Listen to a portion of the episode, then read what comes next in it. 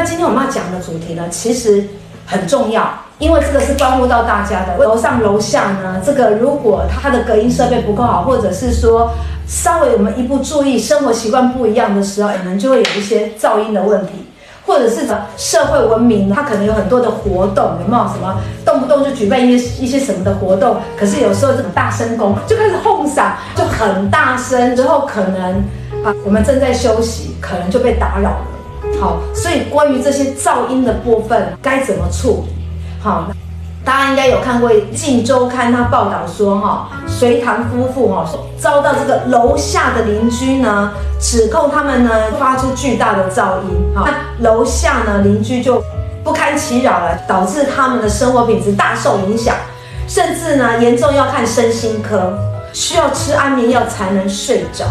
好，而且跟隋棠夫妻有去沟通，哈，希望他们可以针对这个小孩子吵闹的问题去做一些调整。可是好像跟他们沟通也没有后续的一些结果，好，所以楼下的邻居就很生气，就决定要报警提告。呃，隋唐就直接在脸书就也发文去回应说，啊，楼下邻居呢对于这个声音是比较敏感，们其实也很尽量配合邻居的要求啦，去做一些什么增强隔音的一些设备啦，好，可是好像不是这样就可以了，这个邻居好像有很多无理。而且无止境的要求，这件事情到底真相如何，我们就看他们后续发展了。所以关于这个事情呢，如果你真的被你隔壁邻居他发出噪音，一直一直不断的被你一直不断的被困扰，或者是说你家就在什么工厂旁边，或者是说诶你们家里附近就有很多特定的什么啊、活动啊，或者是特定的场所，导致居住品质哈是被这个噪音干扰，好，那处理。好，怎么处理？还有他们的法律责任要怎么负？好，我们要了解几个。好，所以我们就要探讨说呢，我们在讲噪音的问题，可是怎么样才算是真的噪音？怎么样去定义它？好，那再来，制造噪音的人，他需要负法律责任吗？好，再来，如果我真的很不幸，我遇到了这些噪音的干扰，那我怎么样去应对？今天全部安律师。通通会告诉我们，先来认定一下这个噪音，因为你知道吗？有些人公说公有理，婆说婆有理，噪音它的定义好不好？一定有一个尺度，而、我们去掌握一下。好，来，安律师。那就是说，大根据我们噪音。噪音管制法第三条规定，其实是超过管制标准的这个声音，就是属于噪音。其实就可以先跟大家讲一下，说其实噪音管制法所管制的范围大概就是分成两类，环保局可以来监测来做裁罚分。第一个就是属于说哈，特像是呃特定的商业型，比如说燃放炮竹啊，或庙会啊、民俗活动，或者是说餐饮啊这种这种餐饮可能有一些机器啊运作，或者是说它有一些它冷气的声音很大，这种说这种声音做商业行为的话，就是属于噪音管制法环保局说哦。相关环保机关。第二个是属于特定的场所，比如说你家旁边在是工厂，那工厂是制造噪音，或者是说旁边是你家楼下是是 KTV 小吃店，它然后它有开这个哦，可能就是有提供这个 KT KTV 这个服务，或者是卡拉 OK 的服务。那另外就是说你家旁边现在旁边可能你家旁边很容易就是会有在盖房子所制造的噪音，这种这种分贝也是环保局哈，环保局或者或者是相关的环保机关哦，你可以检测，那超过这个这个分贝的标准的话，其实可以来进行裁罚。那另外一部分就是说，如果如果我们是属于说一般的这种人为的噪音，好，那就像是说像隋棠这个这个事件，就是那这这种人为噪音的话，其实就是报警或者是请管委会来做处理，好，那这个就必须要往这两个管道来处理。那第二个就是属于音乐的噪音，楼下可能是好，你可能是有不管你邻居可能有制造什么，可能是电视声音很大，或者是说演奏乐器等等跟音乐有关，那就属于音乐的噪音。那不过这部分呢，属于讲，如果你是属于说楼下是一楼，可能说是楼下他们你们可能那栋大楼是是所谓的住商混合，可能就本来就可以做做小吃店，或者是说其他的这些这些开公司，可能一些做一些商业行为。好，那这个部分如果他制造的音乐噪音就是属于音管制法所管制的范围，那大家就可以去看一下，说你的管制区域是属于第一类，还是第一类到第四类哪一类？那他制造噪音到底是日间？晚间还是夜间，所以大家就可以上网去看。如果说基本上符合，超过这个标准，就要请教请这个环保机关来做相关的检测。那其实环保机关就会做相关的采访。好，那所以这部分前面我们就跟大家讲一下，说到底，如果今天是你没有自力救济的方式，你可能就是说，如果是属于商业行为，那可以去环保局或者是请报警啊，环保局来做检测。那如果是其他不是非商业型的，比如说邻居制造的噪音，哈，可能是人为噪音，或者是是音乐噪音，或者是宠物噪音，这个情况之下就就必须要报警或请管委会来做相关的处理。对，对好，OK，所以感觉上处理方式是不一样的，没错。好，你找的对象要是第一时间你就要找对找对人，你才有办法做对事啊。对，管制法来规范或者是来强制的话呢，那是属于你有特动或者是特定的场所、特定的行为，好才可以这样做。好，那我们已经知道那个噪音的分类，那还有我们可以往哪一个方向去请相关的这个单位哈去帮我们处理？那我们怎么处理这个处理的方式？现在我就请安律师讲的详细一点，好，更详细一点，让我们大家呢知道说定义这个是一定一定可以报警，好，一定可以请管制法来处理的，好，但是我们要怎么处理呢？这个细节怎么办？好，马上就请安律师来告诉大家，好，那我们怎么处理？那就是说关于处理的部分，如果是。属于说这个制造噪音，我们前面讲，如果是商业行为，环保局来做相关的采访。好，那如果说不是像一般的人为的噪音或邻居制造噪，这时候就是我们根据警察可以根据《社会秩序维护法》七十三条第三项，如果说处以这个六千元以下的罚款。那如果你是住在社区里面，本身有这个公益大厦管委会的情况之下，你就根据《公益大厦管理条例》，你可以先向这个管管委会来做反映。那经过管委会经过制止，他不遵从，还是可以报请这个主管机关来做这个相关的裁罚，并命限期改善。好，那如果今天，因为其实说，如果你请警察，警察可能确确定发生了，他可能裁罚上面可能只不见得每次都做裁罚，那可能管委会可能也基本上有可能就只有劝导，他也没有不见得有一会报请主管机关来做处理的情况之下，那最后你就必须要走到民事的，透过民事诉讼的部分来做相关的处理。好那你也可以依照民法第一百九十五条来请求精神上的损害赔偿。好，所以就是说，简单来讲，你可以报警处理，那你有管委会就请管委会来做排除。那你这些报警跟请管委会处理都没有办法，那接下来你就必须要走自己要自力救济，要提起民事诉讼。我们知道说哈，这个制造噪音呢，其实呢真的要诶法律责任要负了。对。好，然后方式呢也不太一样哈，是特定的场所，就是我们一开始讲的特定的特定的商业活动或者是行为所制造的噪音，那可以向环保署。好，环保局来做一个检举。对，好。可是呢，如果是像我们刚才举的，不是隔壁的小孩很吵，好，然后隔壁的那一个在打麻将，尤其都半夜打，好，我后面的那个毛小孩一直在吠，好，那怎么办？好，或者是我楼下就开了一个卡拉 OK 小吃店，天哪！你俩对啊，那我哭，我真的会考虑你是不是要搬家啊？OK，因为这些法律的问题，当然你要一一处理。好，不过呢，搬家也是一个不错的考量，就不是像环保环保署就没有管这件事情，你要向在地的警察局去进行检举，好不好？要报警，好像这样子的就是报警。那如果你有管委会，你也可以先跟管委会说说你的困扰，让管委会先去处理，好，也可以，好，所以这两个都 OK。好，那再来，我们要理解制造噪音的人，你的法律责任在哪里？有。好，那就是说，我们提到说，其实最重要的三个 people，就是说，你必须要。搜证好，你必须要，不管你有，你是要自己提告还是要找律师，你都是要搜证好之后，你才能够做后续的提告的动作。所以，我们接下来跟大家讲，就是说，你到底要怎么搜证哦？那第一个就是说，你必须要，当邻居有制造噪音的时候，你必须要先录影哦，录音、录影存证，那录下对方制造噪音的证据，那必须要明确这个时间地点啊。所以，就录音、录影必须要详载的时间啊。比如说，你你今天如果说好。用录影的方式，你除了录下这个噪音的证据之外，你也要对着这个时钟或者是新闻的画面来做一个录影，你才能证明说噪音是哦哪个时间点发生的。那如果你有分贝器，最好将分贝器的记录画面哦，同时也记进记进这个这个画面里面哈。那你必须要做一个长期的收，刚好制造噪音的，这不能说他制造一次你就去做提高，一定是长期他制造噪音你受不了，那可能这个时间点哦都有做相关的记录，比较辛苦啦。但是如果你真的是这个邻居，他就是怎么讲，他就是不听，他就是。觉得自我感觉良好。当你遇到这种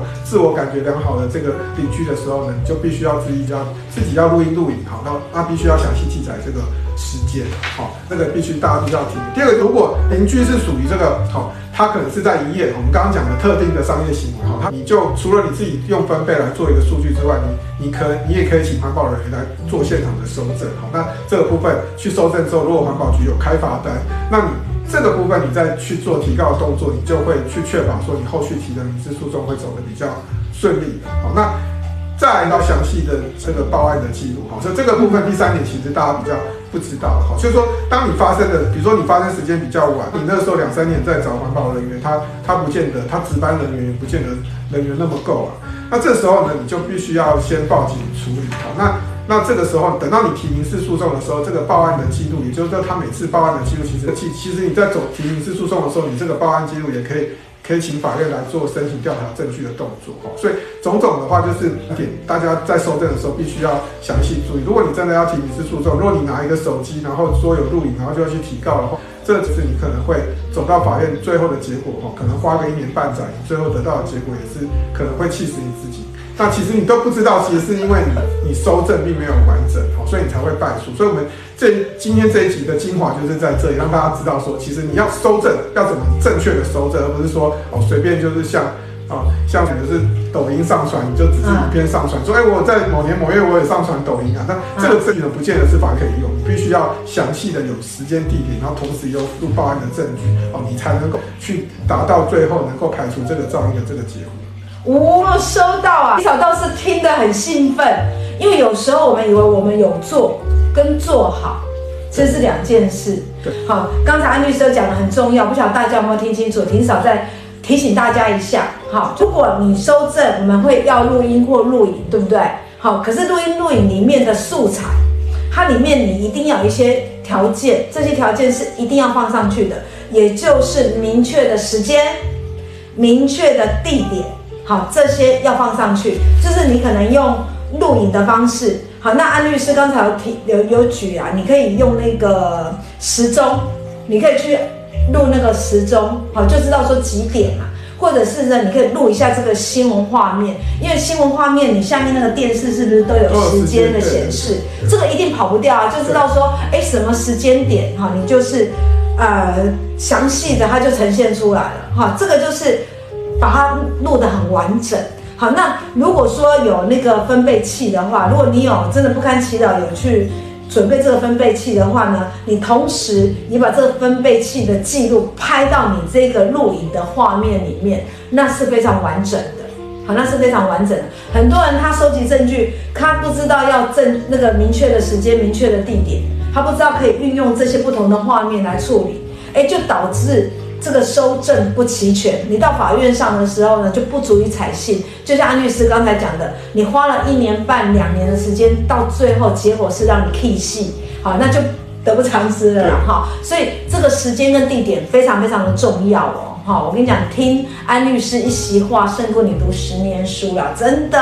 哈，因为现在我们的环境难保你都你不一定遇到，可是也许你的朋友、你的家人遇到了怎么办？我跟你讲，早安霆嫂，请他，请他一定要追踪，好不好？按赞跟分享，好，这是很重要的，这是第一件事情。第二件事情呢，就是我们也可以请环保人员到我们现场去监测，好，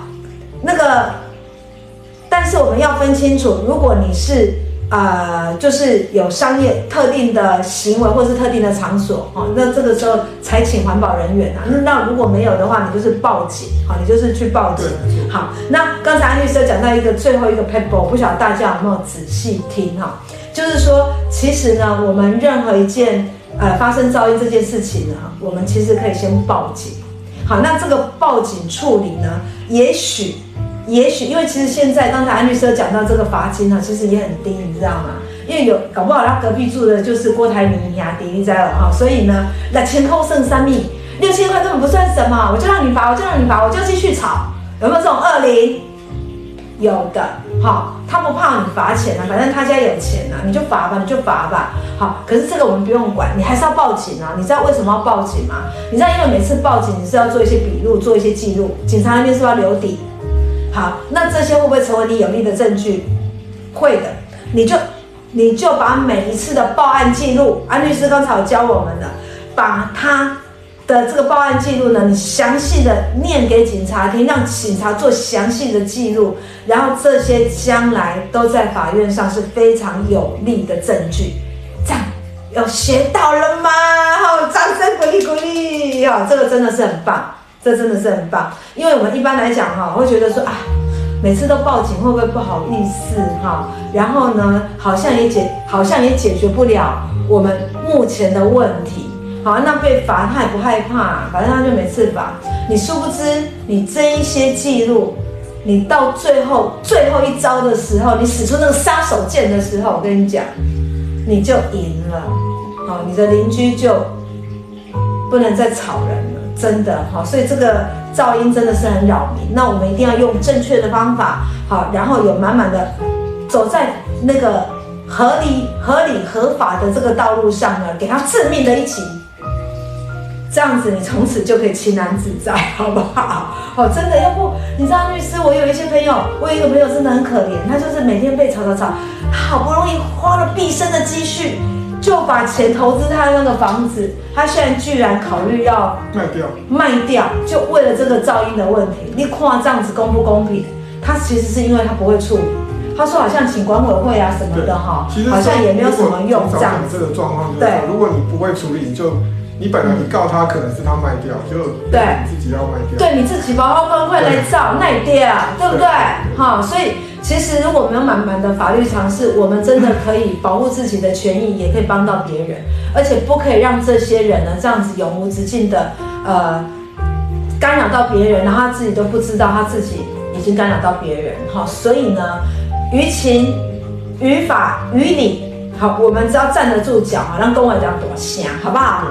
最主要是我们可以主张啊，维护自己的权益并没有错，好不好？好，来，那我们现在就来安律师快问快答的时间了。来，噪音怎么认定呢？好，那就噪音，我们就是如果是根据这个噪音噪音管制法的这个规定，就是它有个噪音管制的标准。好，那这部分就是说，如果它是属于我们刚刚提到特定的商业行为或特定的，比如说像是施工的啊，施工的声音啊，是说像是一些唱歌营业场所的这些声音的情况之下，那这时候呢，就是必须可以向法局来做一个检举。那如果不是我们噪音管制法所管制的这个范围，不是商业行为，也不是工程的噪音这类的噪音情况之下，是邻居所制造的，一般像是小孩子的跑跳，或者是说声音哦，讲话声音很大，或者是说椅子的声音，那甚至是玩上哦夜打麻将这个声音，那这时候你就可以。啊，通过这个直接向你在地的这个警局来做相关的警察局来做相关的这个报案处理。那如果你有管委会，管委会来做相关的这个检举哈，那管委会来请啊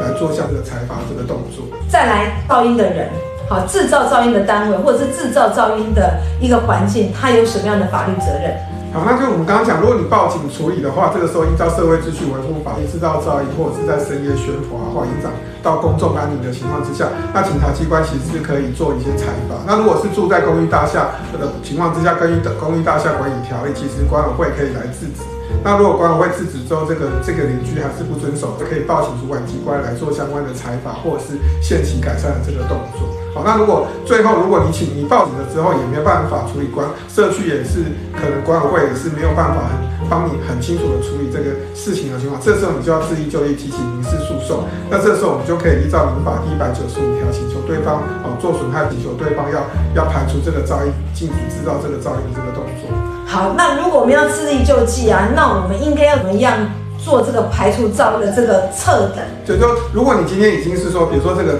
我刚刚提到说，你可能制造噪音导致你失眠，甚至是有患有忧郁症，那一个人长期失眠就必须要吃安眠药。那这个情况之下呢，我们就可以提起这个民事的这个对方的精神的损害赔偿哈。那这时候就是我们提醒他说，刚提的精华就是收证的部分，除了你自己的录音录影之外呢，你必须要有录音录影，要必须要详细记载这个时间。那同时说，如果它是属于商业行为你的行为，必须要在所跟所在地的这个呃政府的环保的检举，好，这个检举有有。所谓的检举的环保局来监测，有监测的记录。那如果你是不是属于说特定的商业行为，或者是说特定的行为的情况之下，或特定的场所的情况之下，这时候你就必须要报警处理。那报警处理有一个报警的记录，那你未来提起民事诉讼的话，你可以请法院去调这个报警的，这处理的警员也会把处理的结果写在这个报警的记录里面，那可以知道说当时候确实有制造声响，那当时候这个呃邻居的反应是什么？那处理的方式又是什么？那这个时候对你的这个未来的提告可以举证说，确实当时候他有制造噪音，好，警察人员好，警察也有相关的处理，那这时候你提告的时候，你才会比较有胜算。嗯，对，OK，好，最后真的非常非常的重要，你把证据整个收集好，然后又有，哎，就录，对，好，这个部分一定要记得，也把它放在你的有利的证据里面，好，那个法院上去的，那会很清楚，哎，这个是事实，实实在在存在的一个事实。好，所以呢就不会 K 戏了哈，是赚到了好，OK，好，是完全不一样的结果，好不好哈？OK，这个呢就是安律师 Table 告诉大家了。好的，来，还没有问题？没有问题的，我就要请安律师你休息了。今最近呢安律师比较忙，好不好？如果没有问题，就就可以请他休息。好，OK，拜拜。